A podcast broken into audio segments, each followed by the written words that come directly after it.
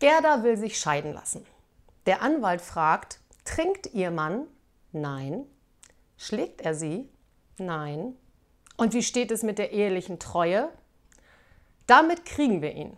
Zwei von unseren Kindern sind nicht von ihm.